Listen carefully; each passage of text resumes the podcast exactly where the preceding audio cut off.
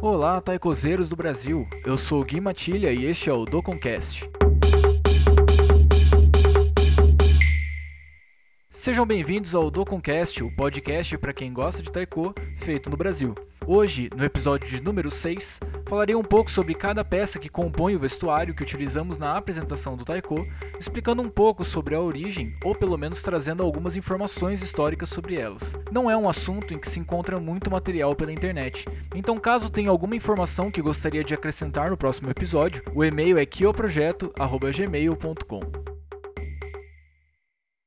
Adianto aqui que muitas peças de roupa que utilizamos nas apresentações também são utilizadas em alguns matsuris, os festivais religiosos do Japão. Começando com a peça que mais aparece nos uniformes e que na grande maioria das vezes funciona como identidade do grupo, o rapi é um tipo de casaco com mangas retas e largas e é normalmente feito de algodão, porém hoje também pode ser encontrado feito em poliéster. É dito que surgiu no período Edo, embora o ano exato seja desconhecido. Nessa época, os rapis possuíam brasões de algumas famílias na parte das costas e eram usados normalmente pelos servos dessas famílias. Também era usado por bombeiros para identificar quem pertencia a cada brigada e ainda hoje é utilizado por artesãos e em alguns tipos de estabelecimentos tradicionais, como pousadas, produtoras de saquê, bares e até mesmo em alguns tipos de eventos para promover uma empresa. Nos matsuris mais antigos, normalmente o rapi era de uma cor só e tinha bordados com o nome e o emblema de cada família participante. Hoje é mais comum que sejam mais coloridos e contendo o kanji de Matsuri nas costas. São usados principalmente pelas pessoas que carregam o mikoshi, um templo portátil, e o dashi, uma plataforma decorada onde as pessoas sobem e dão boas-vindas aos deuses.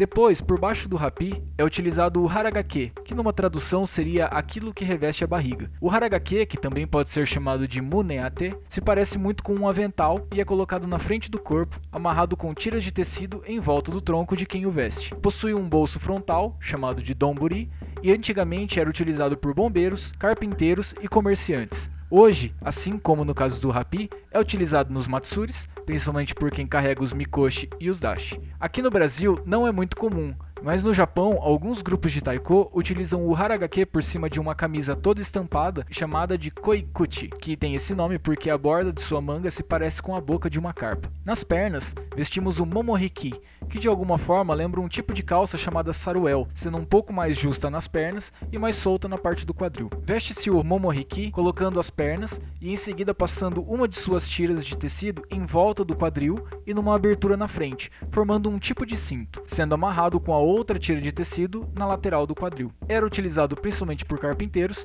e agricultores.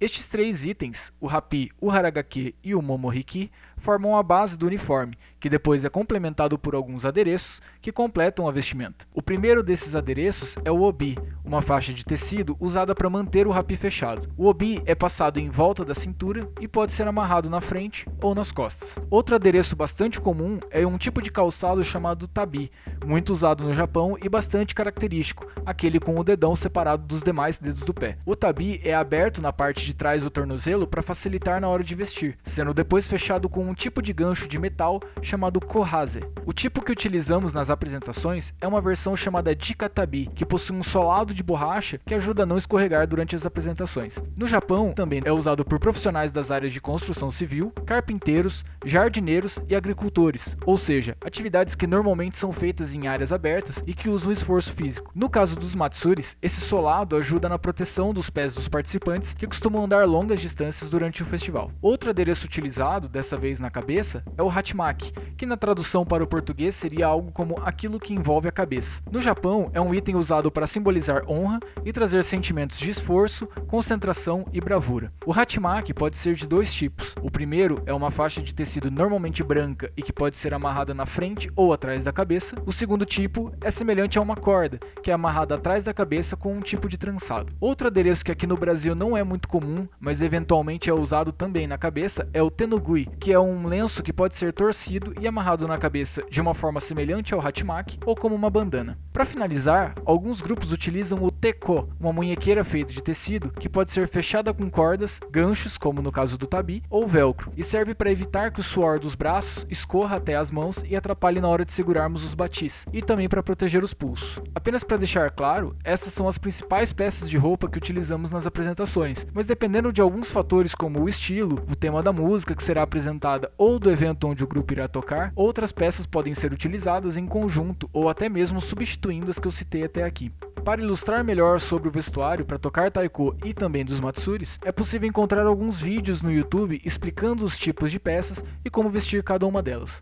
Um deles em específico é o da loja japonesa chamada Matsuri Sumitaya, uma das poucas a vender exclusivamente artigos para os matsuris, tanto vestuário quanto acessórios. Outro vídeo, dessa vez mais dentro do universo do taiko, é da edição de 2009 do North America Taiko Conference, o NATC, que acontece anualmente nos Estados Unidos. Buscando por NATC 09 Costume, é possível encontrar alguns vídeos de um workshop ministrado nesse evento, onde explicam sobre as principais peças usadas e até como dobrá-las. Vou colocar esses vídeos na página do Facebook do Projeto Kyo, assim você pode assistir e entender mais sobre o assunto. Para quem ouviu até aqui, um muitíssimo obrigado, fique de olho e acompanhe os próximos episódios. Este foi o Doconcast e arigatou gozaimashita.